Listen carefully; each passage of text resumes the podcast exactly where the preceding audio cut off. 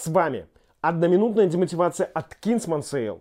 И я прикладываю всю свою мудрость, чтобы сделать каждый ваш день. Сегодня наша фраза от Альберта Эйнштейна, который сказал, мудрость – это не продукт школьного обучения. Это пожизненная попытка ее, мудрости, приобретения.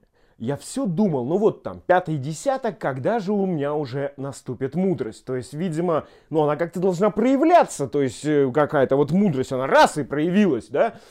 Я что-то как-то ждал, все, все как-то она не проявлялась, и тут вот я периодически смотрю всякие посты о продажах, и вот от некоторых меня просто тошнит. Они настолько искусственные, тупые и продиктованы какими-то смешными, совершенно детскими желаниями, что однажды я понял, вот она, блядь, мудрость. Но ее все еще недостаточно.